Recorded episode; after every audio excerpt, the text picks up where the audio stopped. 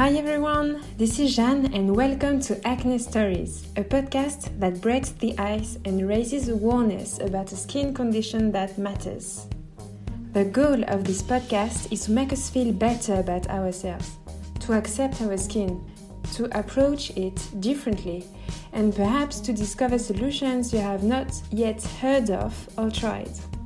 Each episode tells a true story, revealing deep emotions and sharing helpful tips and unexpected visions. Today, Evelyn is going to share her experience with acne. When acne showed up at the age of 17, Evelyn didn't really know what to do after realizing her acne was not going away that easily. Born in Sweden, she later moved to the UK for her studies and faced what we can call a cultural clash and these social changes triggered even more acne. But at that moment, Evelyn didn't know that mindset, moods, and mental health in general could be so closely connected to the state of our skin. Her vision of acne is very inspiring, and this episode is a delightful invitation to cherish who we are, to embrace our flaws instead of feeling ashamed and alone. Enjoy listening! Okay, so it's time for me to share my story on acne and how I battle with it. So, my name is Evelyn. I am from Sweden and I'm 26 years old. And my acne started when I was in second year of high school, so I was 17. And uh, it was a weird time of my life because I was kind of confused as to why I was getting acne at such a late point in my life, you know, because I was 17. I was thinking, you know, um, it's one thing to get it when you're in your puberty, you know, you get those like pesky whiteheads and stuff, but I was starting to get more like long lasting pimples that didn't really go away with like normal products. And uh, it was also a time where I, I tried the whole, you know, Neutrogena line. I, uh, I started using like the blackhead face wash, the blackhead toner, and the blackhead scrub. And admittedly, I think it was just drying out my skin, like that's all that happened. But back then, all that I had been told about um, acne and battling it was that you had to dry out your skin. So that's all I was basically doing. Like I was trying everything to dry out my skin as much as I could because I also have really oily skin.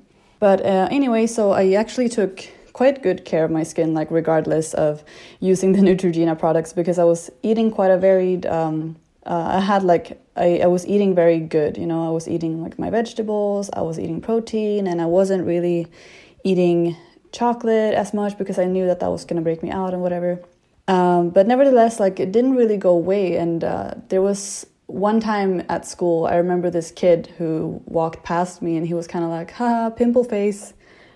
And it was so weird because I'd never heard anyone explicitly tell me before that like you have acne or you have pimples in that sort of derogatory way. And yeah, like it really got to me, I think. And I remember like I was so sad because I had I had had acne for like a few months and it didn't go away and I was like what is going on? So my mom finally took me to the doctor.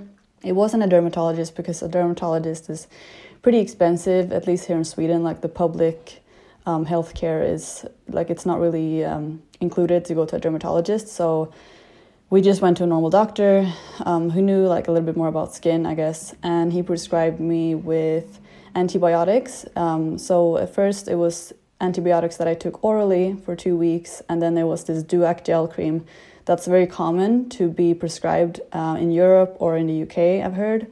And it's this gel cream that you put on um, topically, which uh, contains clindamycin and benzoyl peroxide. And somehow the mix of those two ingredients really worked for my skin and it actually did clear like within I can't remember if it was maybe like a month or two and yeah so like at that point my skin was pretty clear. And it stayed pretty clear until i moved to the uk uh, which i did for university when i was at the age of 19 20 and this was also weird because i couldn't pinpoint what it was that triggered my acne then. But I think it was mainly because when I lived in the UK, I was quite unhappy with my life. Like, I think that my, I wasn't, like, the course that I was on, I expected it to be so much better and more fun, and I, I thought I was gonna have more friends.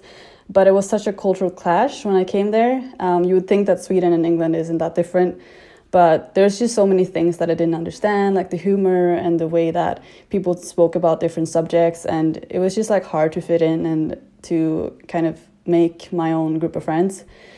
So I really struggled with that. And alongside that, I had like some issues with my then boyfriend because we were kind of long distance and there was a lot of um, under the surface problems that we were dealing with. And I think in that, in the combination with like, I lived in this house with two other girls uh, from my course. And it was like this really rundown, like moldy house uh, that was, I think it was just like very old, you know, and it had like so much, it was very polluted, I guess. Like it was very, it was kind of like a lot of dust in there. And I, you could just feel like when you were sleeping that your everything was congested like my skin was congested and just like my sinuses were congested and everything. And i think that really didn't help with my acne. So i realized then that like it didn't matter what i if i ate well or if i uh, ate bad or whatever i was doing if i was washing off my makeup properly like i was getting acne but like crazy so I started getting then like cystic acne, and this was the first time I got like proper cystic acne. And uh, I freaked out because I was like, what's going on? You know, and it was like a weird mix between my skin being super dry and super oily, um, especially in the winter time. Like, I think it got even worse. That was when I was 20. So I went back to the doctor, um, and this was like when I was 21 or something like that. And I went back to the doctor because I really wanted to get help again. Um, but what he did then, that doctor that I went to, he prescribed me again with antibiotics. Like I never, I've never tried Accutane, at least not yet. But back then I tried um, another dose of these like antibiotics that I had to take orally, which I think were lymecycline, something like that, or lymecycline. I don't know how to say it, but um, I think it was prescribed it for like three months or something like that. And I was also taking again the Duac gel. And while the Duac gel kind of helped, like on the surface, I think the main issue didn't go away fully until like pro- probably even to, until I came back to Sweden, which was like a year and a half after that. But the problem is like when you take antibiotics like that, it really ruins your gut health. And I didn't know this when I was, you know, taking these antibiotics. But the thing that antibiotics do to your body is that they get rid of all the bacteria. So even the good bacteria, but some of those bacteria you actually need in your stomach, like in your gut for, you know, for the body to digest the food properly and break down the enzymes or whatever. And so I started to get really sensitive to my stomach. Like whatever I ate, I would get super sensitive. I would get like constipated or I would um, you know, just like not feel well uh, physically, and that affected my skin as well. So even when I, I got off those antibiotics that I had been taking for probably six months at this point, I noticed that my skin still was kind of crazy because it flared up if I ate something such as like gluten or dairy or anything that I could actually eat before that now my my body was just not tolerant against. And I was like, shit, what's going on? And like looking back on it now, I really wish that that doctor had told me to take probiotics with my antibiotics, but it's almost like I don't know if I mean they probably would know that like how antibiotics affect the body, but it's kind of like they don't give you that like detailed researched uh, kind of um, explanation as to like why you're taking things. They just kind of prescribe you with something. As it's almost like I mean, I don't I don't blame them. They're probably really busy and have like a lot to do, but I feel like with a lot of skin doctors, they just like take one good look at your face um, and just prescribe you with pills, and then they kind of just like let you go. Whereas I feel like, you know, if I were a skin doctor, I would probably take a look at like what's going on with your life. Are you happy? Like, are you unhappy? Are you um, you know, is there any problems you're having, like, you know, exteriorly, like from not from skin, but like from anything else. Um, because obviously, everything that's going on with your life is gonna you're gonna see that um, in the way that your skin reacts. So, like for example, stress. It could be like hormone imbalances or anything like that. Or if you're not eating well, um, or if you're just like mentally unwell, I think that's gonna show on your face, and that's what I didn't really understand back then. But I know now that whenever I'm like happier and I'm not stressed and I'm kind of sleeping well and eating well, like obviously my skin is gonna look way better and way more balanced. Like I might still have acne, but it goes in waves, you know? Like sometimes I can have like one really bad night and have not slept anything and then I flare up for like 2 days. But that's just kind of like the beauty of having really sensitive acne prone oily skin, I guess, that you really have to take care of it well and think about everything that you're doing. At this moment, Evelyn understood the issues triggered by the antibiotics and shares her opinion about our interaction with skin doctors, expressing the wish to receive a deeper insight of what's going on in our body during a specific treatment. Since then, her vision of acne has taken a bigger perception, making connections to mental health and lifestyle in general. She later brings a reflection upon makeup and sometimes how it can alter the way we see ourselves.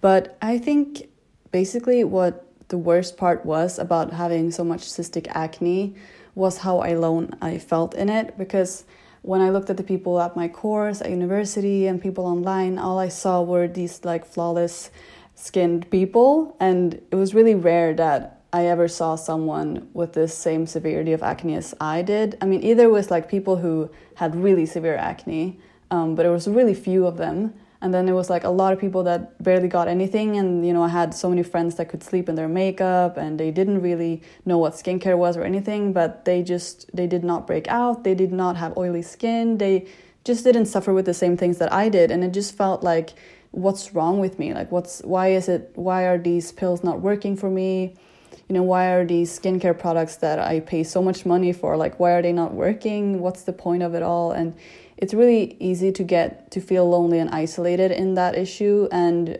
um, for me it never really got to the point where i didn't want to like leave the house or something.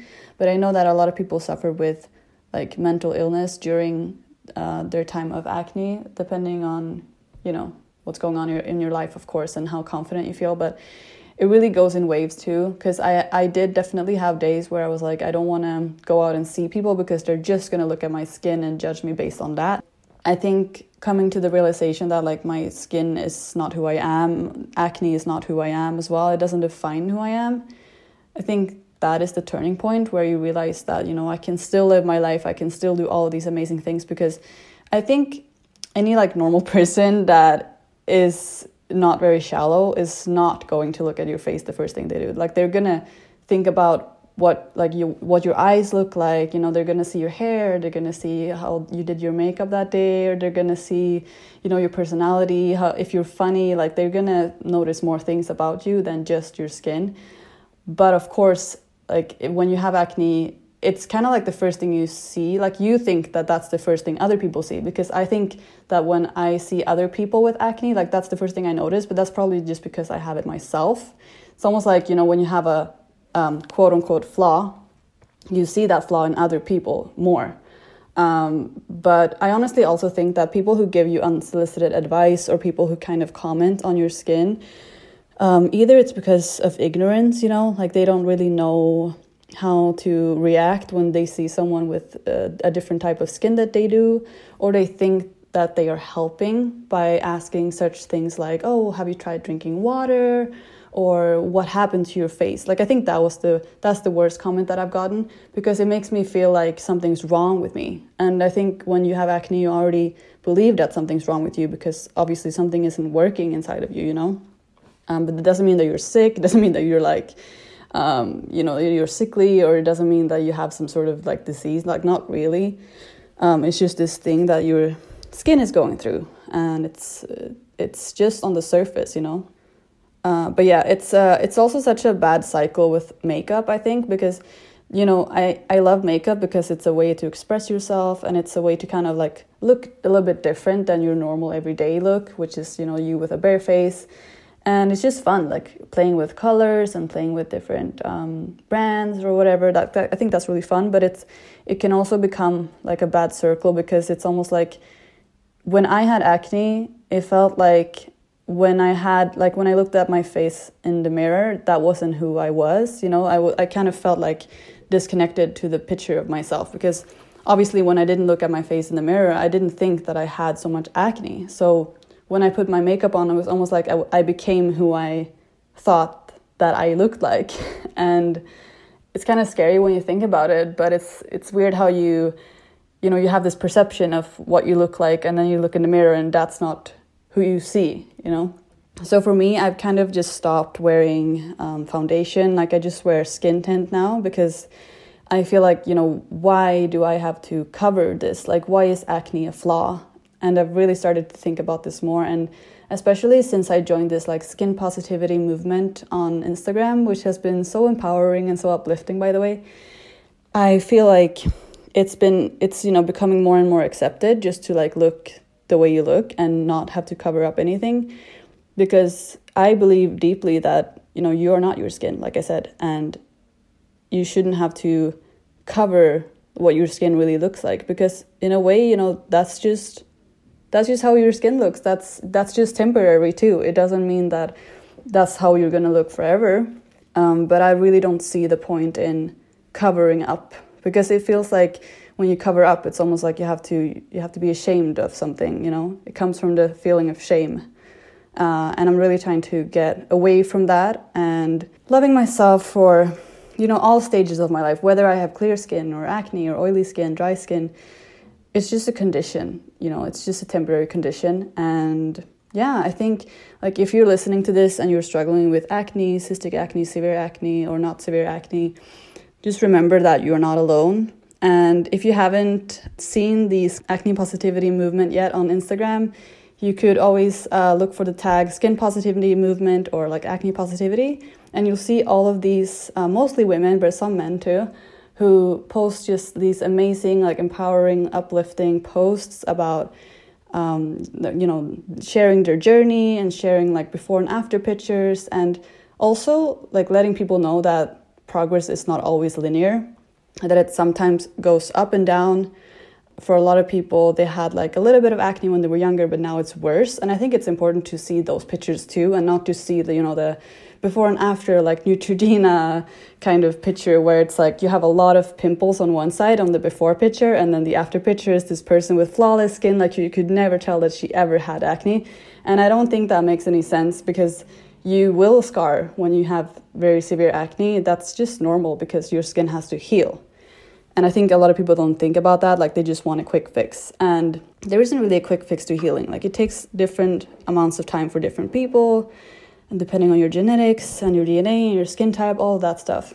So, you know, I think that's what I'm going to end on, honestly. Just the skin positivity movement has helped me so much because it's making me realize more and more that we are not what we look like on the outside. There's so much more to us than what we look like. Um, you know, our, our personality is more important, our values are more important, and the way that we treat others is more important, and how we can inspire others to feel the same and do the same and to share their own journeys. And that's why also I'm sharing this journey with you on this amazing podcast, um, which reached out to me on Instagram. And I'm so grateful for it because it's it's always nice to share something personal that you think is going to help other people do the same. And yeah, if you want to see more of me, my Instagram account is normalise.acne. So it's N O R M A L I S E dot A C N E.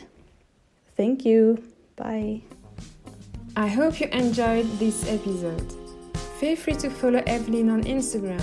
Her page is called at normalize with an S dot acne.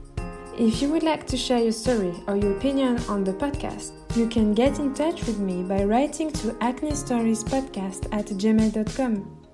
Feel free to share this episode on social networks and to rate it on Apple Podcasts. Acne Stories is also available on Spotify, Deezer, and Instagram. Have a great day! and see you soon for the next episode.